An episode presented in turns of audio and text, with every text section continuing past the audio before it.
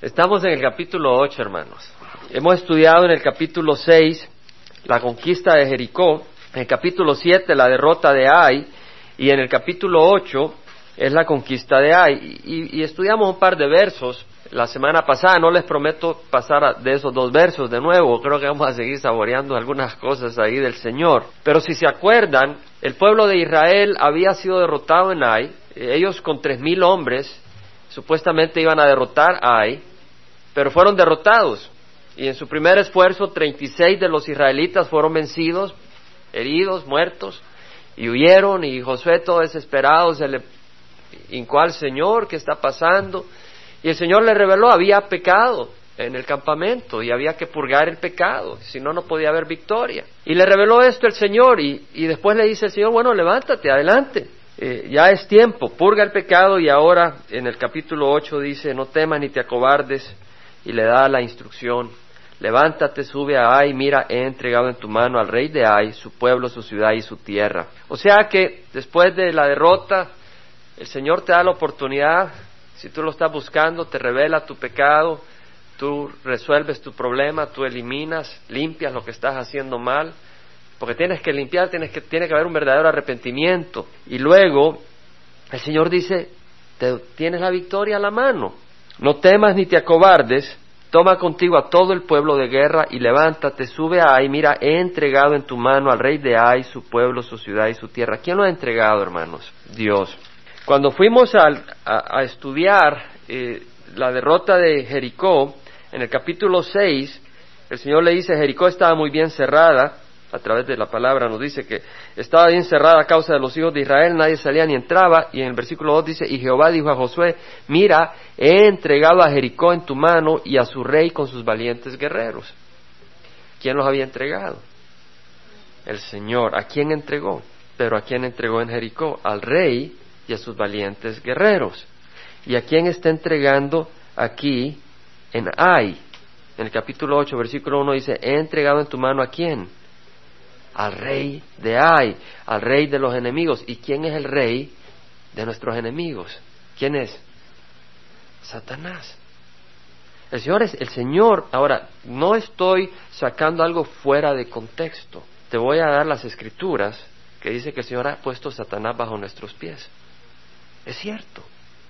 Nuestro enemigo no es nuestra suegra, no es nuestro jefe, no es ah, nuestro vecino, sino Satanás. Dice la palabra del Señor, fortaleceos en Efesios, lo puedes tomar como referencia, fortaleceos en el Señor y en el poder de su fuerza, revestíos con toda la armadura de Dios, para que podáis estar firmes contra las insidias del diablo, porque nuestra lucha no es contra sangre ni carne, sino contra principados. ¿Sabes lo que es un principado? Un principado es una región controlada por un príncipe. Nuestra lucha no es contra sangre y carne, sino, ¿sabes que Orange tiene un príncipe en el campo de la oscuridad espiritual? Hay un príncipe encargado de Orange. Hay un príncipe encargado de ciudades, hay príncipes encargados, está distribuido todo el, todo el mundo en, en regiones y, y, puedes ver en el libro de Daniel eh, más información sobre eso. No, no vamos a entrar ahí en detalle, pero eh, cuando el ángel que venía a dar la instrucción a Daniel había sido detenido por el príncipe de Persia, no era un príncipe físico, porque este era un ángel, había sido detenido por un príncipe espiritual. Entonces hay principados espirituales, hay príncipes. Entonces dice, nuestra lucha no es contra sangre y carne, más contra príncipes. Mira lo que está diciendo, nuestra lucha no es contra sangre y carne, sino contra principados contra potestades, es decir, tienen poder, contra los poderes de este mundo de tinieblas, contra las fuerzas espirituales, contra las huestes espirituales de maldad en las regiones celestes. Hermanos, tenemos una lucha contra demonios, piénsalo. Hay demonios constantemente buscando destruir tu caminar. Aunque no lo creas, si no lo crees, pues estás acabado, no tienes esperanza, porque no te estás dando cuenta. Pero tenemos que entender que estamos en una lucha espiritual. Y el enemigo ataca nuestros pensamientos, ataca nuestra mente, ataca circunstancias, produce circunstancias. Hay muchas personas que van a buscar el futuro. Y viene y te dice, te va a pasar un accidente. Y pues quien se lo reveló fue el demonio, porque Dios no es el que está metido en esas cosas, en la lectura de cartas y todo. Y dice, pero Dios está en control, sí, y este demonio tiene permiso de Dios de causar un accidente. Y esta gente empieza a ser esclava de la lectura de la mano, de todas estas cosas, y hay un poder demoníaco detrás de eso. ¿Verdad? Porque rehusaron eh, poner la fe en la palabra del Señor. Dios le permite que sean atrapados en cosas demoníacas, porque solo hay dos señores, Jesucristo y Satanás, el príncipe de la oscuridad. Y Satanás pues tiene sus títeres, pero él es la cabeza del mundo de la oscuridad. Entonces, hermanos, tenemos un enemigo eh, contra nuestra alma, contra nuestros hijos. Tenemos un enemigo contra nuestras esposas. Tenemos un enemigo, esposas contra sus esposos. Hay enemigo contra tus hijos, contra tus padres. Hay un enemigo sincero. Sinceramente te digo que hay un enemigo. Ese enemigo no es sincero. Es malvado. Pero mira, hermanos, lo que dice el Señor. He entregado en tu mano al rey de Ai, su pueblo, su ciudad y su tierra. El Señor le entrega a su pueblo el enemigo, pero primero tienes que reconocer tu pecado y poner en orden las cosas. O sea, no puedes decir que el Señor te va a entregar al enemigo y tú quieres jugar en el pecado. No. El Señor le dijo, ay, al pueblo de Dios, cuando iban a tomar ay, fueron derrotados porque hay pecado en el campamento. Tienes que eh, poner en orden, venir al Señor y decir, Señor, límpiame. Ahora, eh, lo que te quiero decir es que el Señor ha prometido victoria para nosotros, hermanos. Si tú te vas a Apocalipsis 3.9, rápidamente, voy a ir rápido, porque si no nos vamos a quedar en dos versos esta semana también. Versículo 9 dice, He aquí, yo entregaré a aquellos de la sinagoga de Satanás, que dicen ser judíos y no lo son. Estos hombres, esta sinagoga, hermanos, Satanás, Satanás tiene un lugar esperando por él, que es el lago de fuego. Y él merece ese lugar, porque él ha traído tremenda destrucción. Me encontré a un judío anteayer platicando con él y me dio tanta tristeza porque está pensando en meditación trascendental. Él ahí encuentra su paz. Y le digo, yo soy judío, le digo, estaba jugando un poco. Pero siento que soy judío porque soy descendiente de Abraham en cuanto al espíritu. Pero a eso no le dije a él. Pero yo soy judío y además mi familia viene de por allá, así que medio se la tragó. Y le digo, ¿has leído el Torah? No, eso no, me dice. Y me dio una gran tristeza. ¿Verdad? Han dejado la palabra del Señor para poner su fe en religiones de India. Ve a India y mira lo que su religión ha hecho. ¿verdad? Me dio una gran tristeza.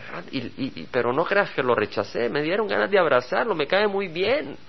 Quisiera que venga al reino de los cielos, pero está ciego. ¿Ves? Dice, aquí yo entregaré a aquellos de la sinagoga de Satanás, es decir, a una religión. Era un grupo religioso, era un grupo que tenía la palabra de Dios, sin embargo, que se dicen ser judíos, se dicen ser cristianos. ¿Me entiendes? Estoy poniéndole lenguaje nuevo, nuestro. Se dicen ser cristianos y no lo son. Y como no lo son, y como las palabras de Pablo, como las palabras de Juan, como las palabras de Jesucristo a través de sus discípulos entraban en conflicto con las tradiciones de ese grupo, ellos eran enemigos del verdadero pueblo de Dios. Y les daban dolores de cabeza y los perseguían. Y dice, mira, yo entregaré a aquellos de la sinagoga de Satanás, que dicen ser judíos y no lo son, sino que mienten. He aquí yo haré que vengan y se postren a dónde? A tus pies y sepan que yo te he amado. Muchos de nosotros que estamos en, en el cristianismo, en el verdadero cristianismo, en espíritu y verdad, nos encontraremos con otras personas que nos van a despreciar por la fe que tenemos, ¿cierto? Y que piensan de que pobrecitos nosotros, pero un día, y nosotros no queremos eso, porque queremos que todos vengan al arrepentimiento, pero un día el Señor va a hacer que se postren a nuestros pies y que se den cuenta que Dios nos ha amado a nosotros. ¿Te das cuenta? ese es el plan de Dios. Dios va a poner a nuestros enemigos bajo, bajo los pies. En Lucas 10, 19 dice, mirad, os he dado autoridad para hollar sobre serpientes y escorpiones y sobre todo el poder del enemigo y nada os hará daño. El Señor nos está dando poder sobre demonios. ¿Te das cuenta? Lucas 10, 19. Mirad, os he dado autoridad para hollar, para patear, para aplastar sobre serpientes y escorpiones. En Romanos 16, 20 dice, y el Dios de paz aplastará pronto a Satanás debajo de vuestros pies. Puedes apuntarlo. El Dios de paz aplastará pronto a Satanás debajo de vuestros pies. Estamos viendo que el Señor va a aplastar a nuestro enemigo.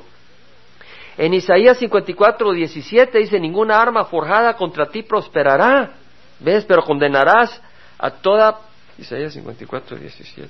Ninguna arma forjada contra ti prosperará y condenarás a toda lengua que se hace contra ti en juicio. Esta es la herencia de los siervos de Jehová y su justificación viene de mí, declara Jehová.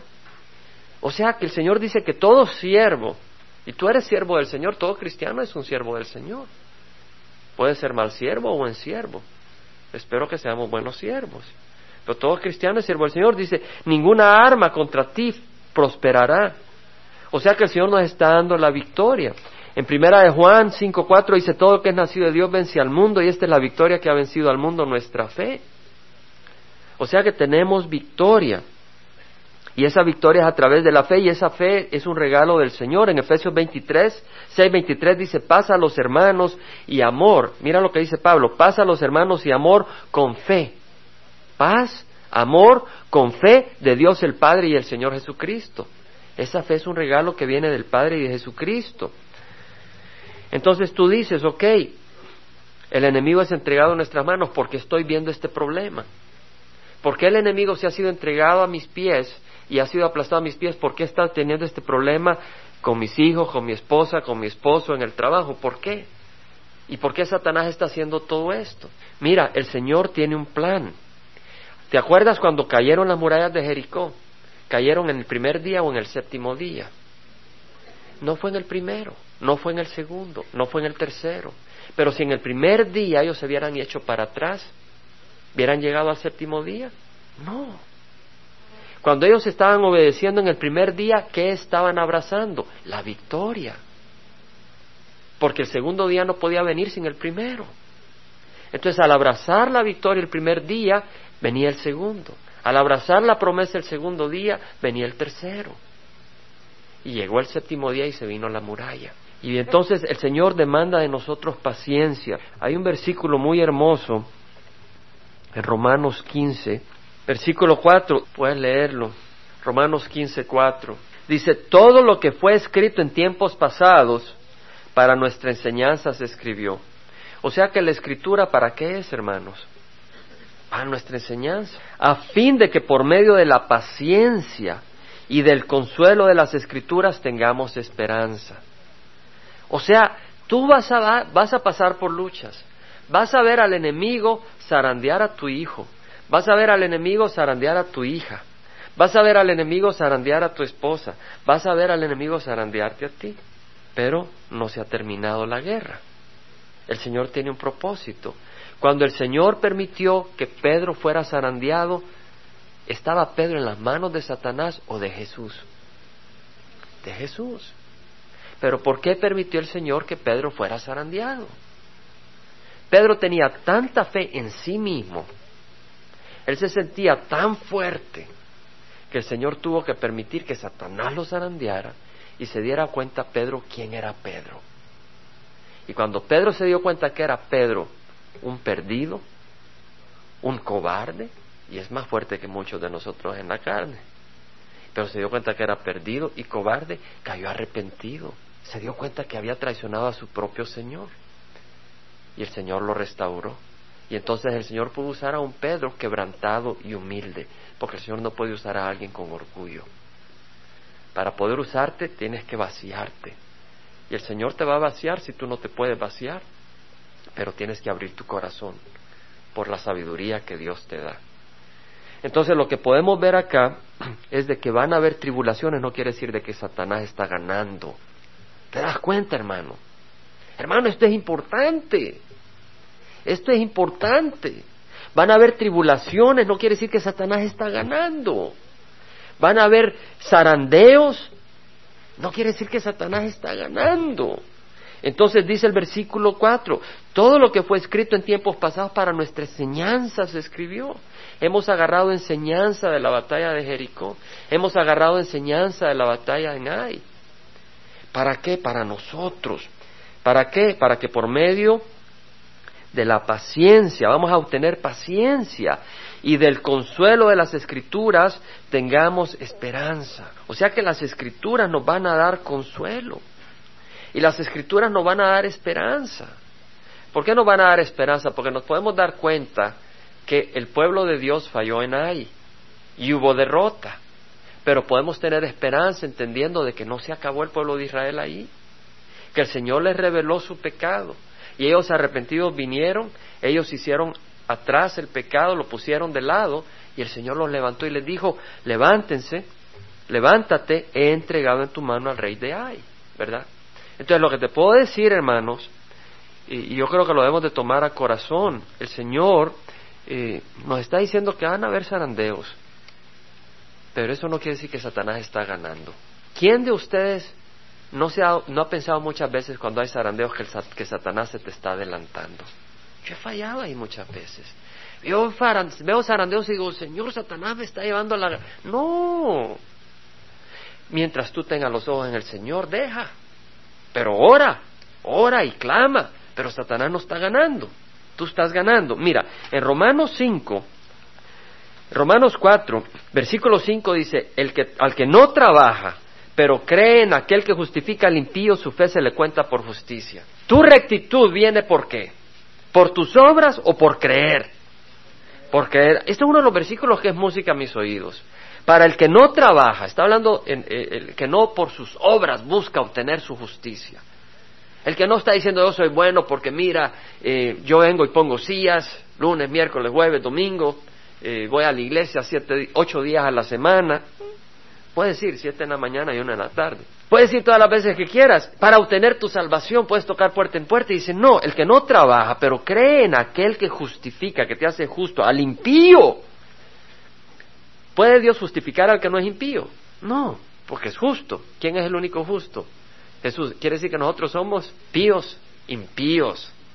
Somos impíos, le hacemos pío pío, pero somos impíos. Somos malvados y el Señor nos lo dice con amor. Nos lo dice porque dice, aquel que justifica al impío, su fe se le cuenta por justicia. Es el plan de Dios. Todos somos impíos. Pero cuando venimos a Jesús somos píos. Píos quiere decir santo, no quiere decir pollo. En el versículo 18, capítulo 4, hay una enseñanza. Hermanos, ¿sabes qué? Yo estaba meditando en estos versos por mí, no los tenía planeados. Yo los estaba meditando por mí porque yo cuestiono la escritura antes de presentarla. No cuestiono en el sentido de dudar, sino que digo, Señor, ¿qué estás queriendo poner acá? Y me gusta aplicarlo a mi vida. Porque la palabra del Señor debe de poder aplicarla a tu vida, ¿no? No es una enseñanza sintética para que recites una cosa que ni entiendes. Versículo 18 dice que Abraham creyó en esperanza contra esperanza. Y versículo 19 dice, sin debilitarse en la fe, contempló su propio cuerpo que ya estaba como muerto, pues tenía como 100 años, y la esterilidad de su matriz de Sara. Sara, la matriz de Sara era estéril, tenía 90 años. Y sin embargo dice que respecto a la promesa de Dios, respecto a la promesa de Dios, no titubeó con incredulidad. O sea que no dudó con... Hermano, ¿quién de nosotros no duda con incredulidad muchas veces de las promesas de Dios? Levanta la mano. Que no te dé vergüenza, porque todos somos sinvergüenzas. Fíjate que yo hoy en la mañana estaba, me, cayó como agua bendita. Cuando digo agua bendita no digo agua religiosa, sino que agua que cae en un desierto que necesita el agua. Esa es la verdadera agua bendita. No el agua que alguien le dice, ah, techo, y ya está sano. Eso no sana, es la palabra de Dios lo que te sana. Y esa palabra me cayó como agua bendita, porque me di cuenta que estaba luchando en una área y de repente me di cuenta, un momentito, aquí está la promesa de Dios. Yo sé que había una promesa de Dios en esa área para mí. Sé que hay una promesa. Y empiezo a leer acá, respecto a la promesa de Dios, Abraham no titubeó con incredulidad. Estaba titubeando yo con incredulidad. No me diga, hermano, ¿y por qué va a predicar si usted hace así? El que nunca ha fallado, que tire la primera piedra. ¿Ves? Entonces, mira lo hermoso, dice que Abraham no titubeó con incredulidad. Entonces, esto ha sido escrito para nosotros para no titubear con incredulidad. No titubeó, sino que se fortaleció en fe, dando gloria a Dios y estando plenamente convencido de lo que Dios había prometido, poderoso era también para cumplirlo. Qué hermoso, hermanos. O sea, de que hay promesas del Señor para nuestra vida. Hay muchas promesas del Señor, búscalas. Si estás luchando en una área, busca la promesa de Dios para esa área y tómala. Y si la muralla no se cae en la primera vuelta, recuerda, faltan seis vueltas todavía. Pero da la primera vuelta, porque si no es la primera no puedes dar la segunda. ¿Cierto? No puede haber dos si primero no hay uno. Y así, pero agarra las promesas del Señor. Amén, hermanos. Ok, terminamos el versículo 1. Creíamos que habíamos terminado los dos versículos la semana pasada. Pero vemos que dice entonces, le dice, entregado en tu mano al rey de Ai, su pueblo, su ciudad y su tierra. Y luego dice, harás con Ai y con su rey lo mismo que hiciste con Jericó y con su rey. Tomaréis para vosotros como botín solamente los despojos y el ganado. Prepara una emboscada a la ciudad detrás de ella. O sea, le está diciendo, ahora vas a tomar botín, vas a tomar la plata, el oro, la, seda, todo lo que quieras. Los carritos que tengan, aunque no habían carros ahí, pero todas las cosas era el despojo y el ganado. Y vimos de que el Señor ahora, dijimos, mira, si hubiera esperado a Can, ¿verdad? Si hubiera esperado pero no esperó y él quiso tomar lo que no le correspondía en el tiempo que no le correspondía. Y nosotros dijimos el domingo pasado, sabes, espera las bendiciones de Dios en el tiempo del Señor. Y si no viene del Señor, no tenga nada que ver con eso. Si alguien te ofrece, si tú estás soltero y tienes un cónyuge, por decirlo así, disponible, pero no estás casándote y no viene del Señor, no tenga nada que ver con eso, huye. ¿Me entiendes? Espera al, tiempo del Señor. ¿Qué equipo es? Los Lakers, ok no estoy tan fuera de moda. Entonces imagínate que vienen los Lakers y le, dicen a Mike, Mike, únete con nosotros.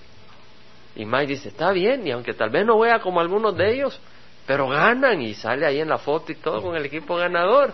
Él no se va a quejar porque lo invitó los Lakers a ganar y hasta agarra la copa y sale en la primera plana. Y tal vez no fue el que metió todas las cestas, ¿verdad? Tal vez lo golpearon a los primeros diez minutos y salió en camilla, pero sale con los ganadores. Y el Señor nos está invitando a ser parte del equipo ganador. Y eso es lo que está haciendo con el pueblo. Josué se levantó con todo el pueblo de guerra para subir a y escogió treinta mil hombres, valientes guerreros, los envió de noche. Hay que ser valiente para la hora del Señor, sé fuerte, sé valiente, pon los ojos en el Señor, porque vienen luchas. Y les dio órdenes, diciendo, mirad, vais a poner emboscada la ciudad por detrás de ella, o sea, la puerta de la ciudad hacia el oriente, hacia donde sale el sol. Ay, la ciudad de Ay está a 15 kilómetros al oeste de Jericó. Vencieron Jericó y ahora 15 kilómetros al, oeste estaba Ay. Y de ahí está la ciudad de Betel, a 5 kilómetros. Entonces vemos de que le dice, eh, vas a poner emboscada la ciudad por detrás de ella, es decir, al occidente. No os alejéis mucho de la ciudad, sino que está todos alertas, estaba alertas. Y yo y todo el pueblo que me acompaña nos acercaremos a la ciudad y sucederá que cuando ellos salgan a nuestro encuentro como la primera vez, nosotros huiremos delante de ellos. Y ellos saldrán tras nosotros hasta que les hayamos alejado de la ciudad, porque dirán, huye ante nosotros como la primera vez, huiremos pues ante ellos. Vosotros saldréis de la emboscada y os apoderaréis de la ciudad, porque Jehová vuestro Dios le entregará en vuestras manos. ¿Cuál es la estrategia? ¿Le entendieron, hermanos? A ver, el que, el que entendió, levante la mano. Tan filudos. Yo lo leí varias veces para entenderlo. La estrategia era esta. Josué mandaba treinta mil hombres a esconderse al occidente. O sea, si aquí está Ay y acá estaba Josué en Jericó, mandó a treinta mil hombres a esconderse atrás, al occidente. Treinta mil hombres ahí escondidos entre los arbustos por todos lados. Y luego iba a venir Josué con un grupo y se iba a poner al norte. Después vemos que decía al norte, si aquí está el oeste, al norte. Entonces, cuando este grupito estuviera ahí, los de ahí dijeron, oh, acá están los israelitas, los vamos a golpear de nuevo. Entonces, cuando ellos fueran a salir a tratar de golpear a los israelitas, a José y a los que estaban ahí, ellos iban a empezar a huir. Y cuando empezaran a huir, todo el pueblo de, de, de Ai hubiera dicho, ah, vamos a agarrarlos. Iban a salir todos. Y en ese momento los que estaban escondidos, los treinta mil, iban a entrar a la ciudad, destruir la ciudad y luego venir y detrás de ellos salir para atacarlos. Y por el otro lado iba a estar Josué con su grupo y los iban a agarrar como sándwich. Buena estrategia. ¿De quién era la estrategia? Del Señor. Si tú quieres victoria, necesitas la estrategia del Señor. No pelees en la carne. No pelees en tu sabiduría. Pelea de acuerdo a la sabiduría que Dios te va a dar. Y nuestras armas no son carnales, sino poderosas en Dios para la destrucción de fortaleza. Nuestras armas son espirituales. Esta era la estrategia. Había una gran estrategia, la estrategia de Dios. Pero si te das cuenta, esa estrategia requiere que la gente conociera la estrategia, ¿no? Imagínate los treinta mil, en vez de irse al occidente, se hubieran puesto al frente y hubieran empezado a huir y después se hubieran confundido y después hubieran ido ahí a preguntarles cuál era la estrategia. Los hacen pedazos. Había que trabajar unidos. Amén. Cuando hay una estrategia se requiere unidad de mente, unidad de pensamiento. Necesitamos estar unidos en la estrategia. ¿Quién de nosotros está libre de batallas espirituales? Levanta la mano. ¿Quién de vosotros tiene batallas espirituales? Ok. El Señor dice que hay un pueblo escogido para vencer por el poder de Dios. Entonces tenemos que estar unidos en esa batalla espiritual. En Efesios 4, cuando el pueblo de Israel rodeó Jericó, ¿lo hicieron, ¿lo hicieron en desorden o lo hicieron organizados? Organizados. En Efesios 4 dice, versículo 1, yo pues prisionero del Señor os ruego que viváis de una manera digna. ¿Qué quiere decir digna? Apropiada, de acuerdo a lo que es. Es decir, si yo voy a la tienda y de repente veo a un niño de un año que se tira al suelo y empieza a hacer un despelote y un desorden, pues es un niño de un año, ¿verdad? Ahora yo le diría al papá o a la mamá, dale su buena nalgada y que deje de hacer eso. Porque a veces los padres dejan que los niños hagan todo lo que quieran y también tengan de gritos y los padres no dicen nada. Tienes que poner orden. Pero se les entiende. Pero imagínate ahora que va una pareja ya de 30 años y el esposo se tira al suelo y empieza a gritar y a llorar. Pues no, no es digno de su, de su, de su edad. Entonces dice, mira, yo prisionero del Señor os ruego que viváis de una manera digna de la vocación con que habéis sido llamados. Tenemos un llamado. Con toda humildad, humildad, ¿ves? Mansedumbre, con paciencia, soportándoos unos a otros en amor. Tú tienes que soportar cuando tal vez te despiertas el día de tu cumpleaños y tu esposa te trae el desayuno. Ay, tengo que soportar este tratamiento. eso no tienes que soportar. Pero cuando tu suegra te llama a las 5 de la mañana para ver si te estás portando bien con tu esposa, eso lo tienes que soportar. Porque eso no es agradable. Entonces vemos de que dice, soportándoos unos a otros en amor, esforzándoos por perseverar, por preservar, preservar la unidad del Espíritu en el vínculo de la paz dice esforzándoos. ¿Qué quiere decir? Se requiere esfuerzo. Quiere decir que se requiere esfuerzo para que tú tengas unidad conmigo. Amén. Se requiere esfuerzo para que tengas unidad con Raimundo. Un poquito más con él que conmigo. Se requiere esfuerzo para que tengas unidad con Clara. Amén. Un poquito más con ella que conmigo. Se requiere esfuerzo. Amén, hermanos. Y ese esfuerzo va a venir de quién? Del amor que tú le tengas a Dios. Si tú amas a Dios, te vas a esforzar. Si tú no amas a Dios, no te va a importar, te vas a lavar las manos y vas a seguir por tu camino. ¿Cierto? Es el amor a Dios el que te va a provocar esforzarte. Es el amor a Dios. En 1 Corintios 1.10 dice, os ruego hermanos por el nombre de nuestro Señor Jesucristo que todos os pongáis de acuerdo. Os ruego, está diciendo Pablo que todos os pongáis de acuerdo y que no haya divisiones entre vosotros, sino que estéis enteramente unidos en un mismo sentir y en un mismo parecer. Si queremos tener victorias, tenemos que estar unidos en el espíritu, porque si estás unidos y no es en el espíritu, pues las victorias van a ser para Satanás. Y hay organizaciones, hay grupos religiosos que están unidos, pero no están con Dios, no en el espíritu y andan tocando de puerta en puerta muchas veces y a veces son grupos numerosos, pero las victorias no son para el Señor. En Filipenses 1.27 dice el Señor de nuevo, solamente comportados de una manera digna del Evangelio de Cristo. Lo vuelve a decir, comportados de una manera digna del Evangelio de Cristo, de modo que ya sea que vaya a vosotros o que permanezca ausente, pueda oír que vosotros estáis firmes en un mismo espíritu, luchando unánimes por la fe del Evangelio, no por la gloria de un hombre no por la gloria de Calvary Chapel. ¿Me entiendes? Sino por la gloria de Jesucristo. No por la gloria del ministerio de esta congregación, sino por la gloria de Jesucristo. ¿Y sabes qué? Es tentador decir nuestra congregación está prosperando así. Y estar diciéndolo para decir, mira lo que estamos haciendo. O mira cómo somos bendecidos. No, el Señor. El Señor debe ser todo. Y el Señor debe corregir nuestro corazón. Y el, el Señor tiene que corregir nuestras actitudes constantemente. Por eso nos reunimos a estudiar la palabra del Señor. Para que el Señor nos limpie. Para que el Señor nos dé una esperanza verdadera y genuina. En el Romanos 15:5 dice que el Dios de la paciencia y del consuelo os conceda tener el mismo sentir los unos para con nosotros conforme a Cristo Jesús. El Dios de la paciencia y del consuelo os conceda tener el mismo sentir. ¿Te das cuenta de lo que está diciendo el Señor? Fíjate bien, te lo voy a repetir. Piensa, que el Dios de la paciencia, o sea, la paciencia va a venir de quién? De Dios. Porque necesita paciencia para tener unidad. El Dios de la paciencia y del consuelo. ¿De quién va a venir el consuelo? de Dios. Porque si tú estás herido, tú vas a golpear. Pero si tú estás sanado, tú puedes convivir. ¿Me entiendes?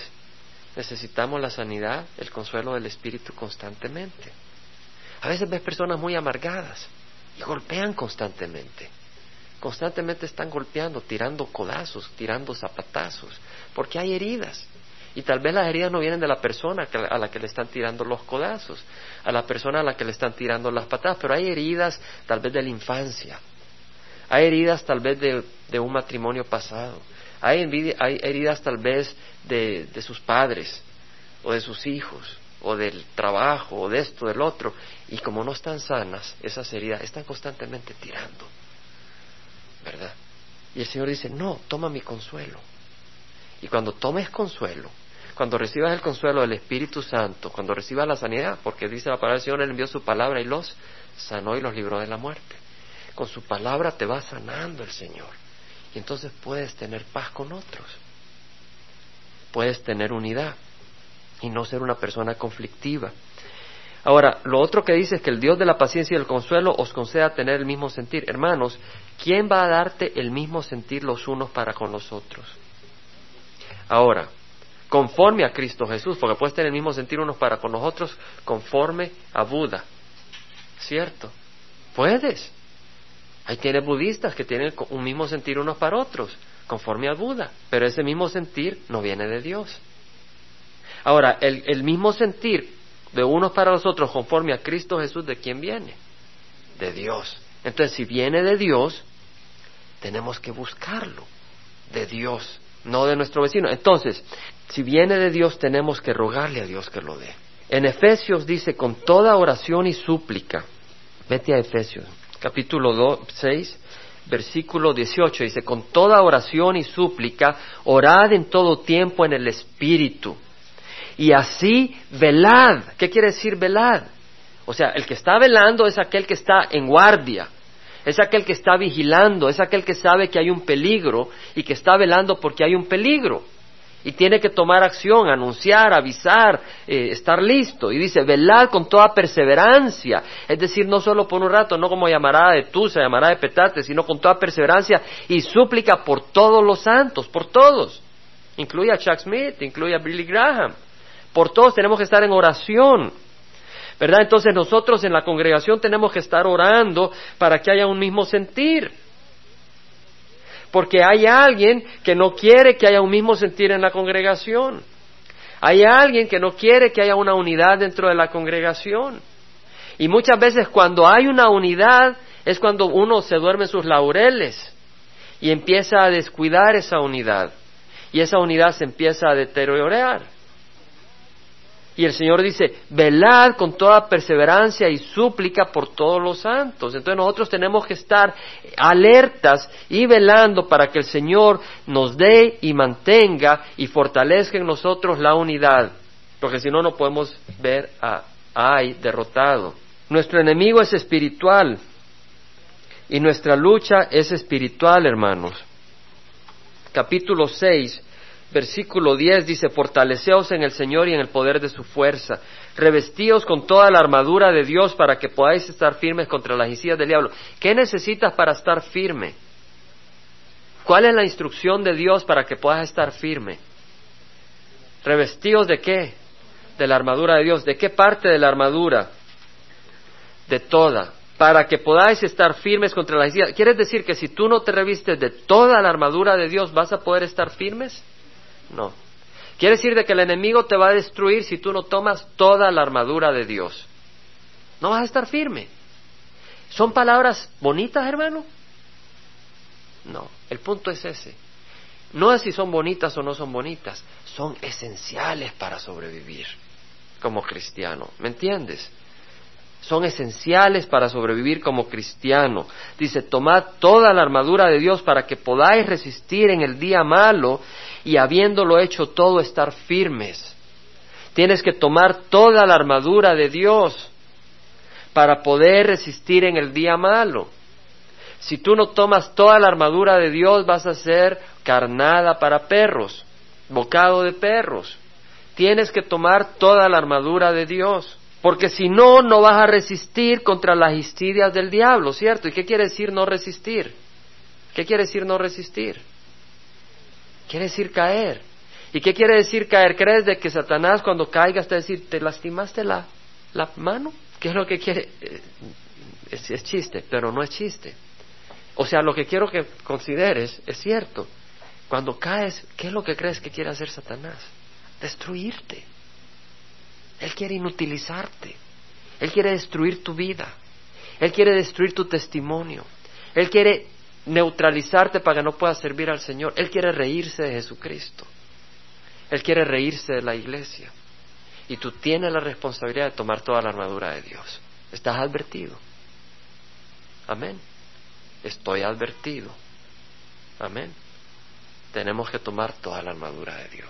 Mira, Estad pues firmes, ceñida vuestra cintura con la verdad. Y hablábamos creo que el miércoles, si tú en ese tiempo la, la ropa era larga y tú querías salir corriendo para pelear o defenderte, pues si no te ceñías, si no te subías tu ropa con el cinto, te tropezabas y caías.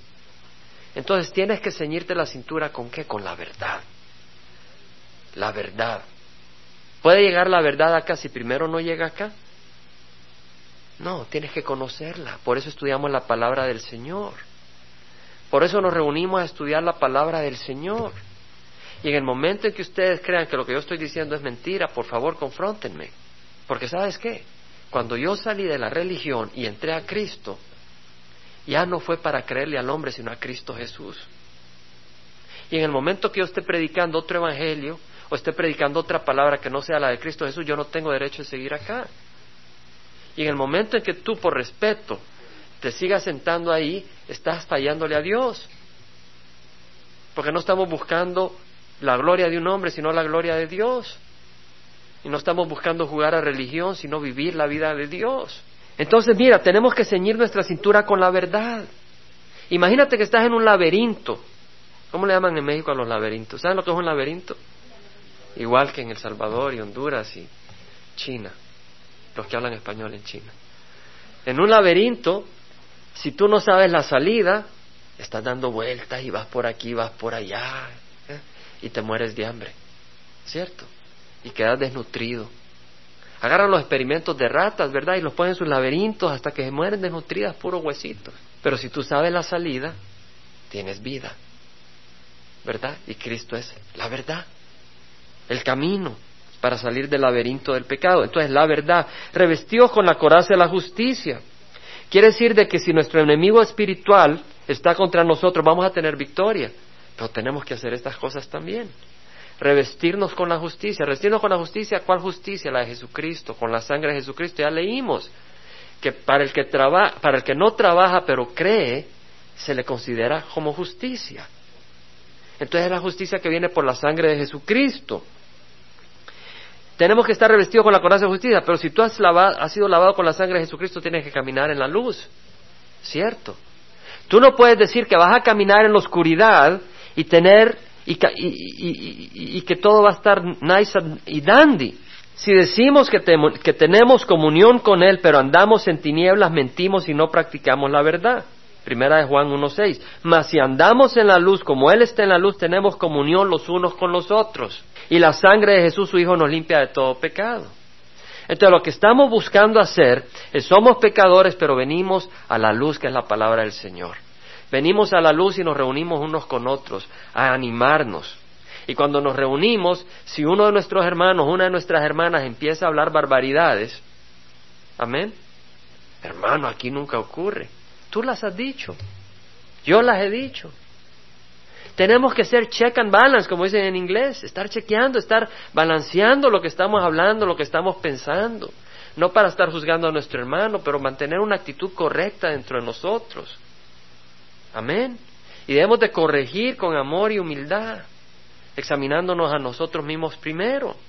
Pero tenemos que tener esa actitud vigilante también.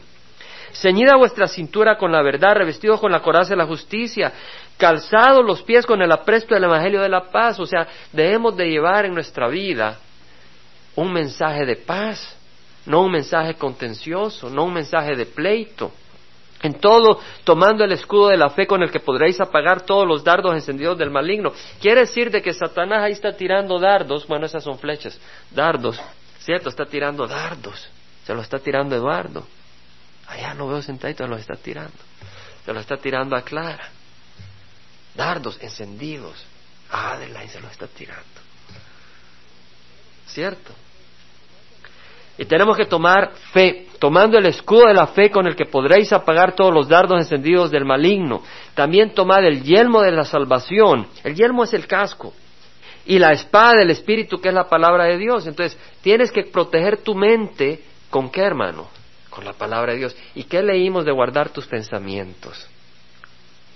Guarda tus pensamientos. Tú empiezas a ver algo en la televisión y te entusiasmas y no es de Dios y empiezas a jugar con ese pensamiento, ¿verdad? El pensamiento se convierte en una acción. La acción se convierte en un hábito. El hábito se convierte en un carácter y el carácter en condenación eterna. Amén. Es lo que va a pasar. Entonces tenemos que guardar nuestros pensamientos. Veía a un hermano que sé que ama al Señor, que Dios lo ha usado mucho, que ha ministrado a la par de uno de los grandes pastores de Calvary Chapel. Digo grandes en el sentido que Dios lo ha usado grandemente, porque la grandeza de nadie está acepto a través de la sangre de Cristo. Y lo veo a este hermano, ¿y cómo estás? Pues ahí está todo mero desanimado. Y no es la primera vez que lo veo todo desanimado. Y me dice que Satanás, bueno, no me dijo que Satanás, pero dice que soy indigno. Entonces él, él está bajo la historia, bajo la mentira de que él es indigno para servirle a Dios. Y entonces no le sirve a Dios, está totalmente en derrota todo el tiempo. Y tiene un don maravilloso. Ha sido usada a la par de, estos pastores grandes con su don. Pero ya varios años en que lo veo y siempre en la misma lucha. No se ha puesto el yelmo de la salvación.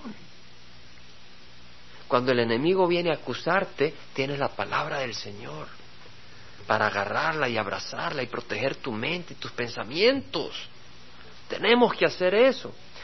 Y dice, con toda oración y súplica, orad en todo tiempo en el Espíritu y así velad con toda perseverancia y súplica por todos los santos. Amén.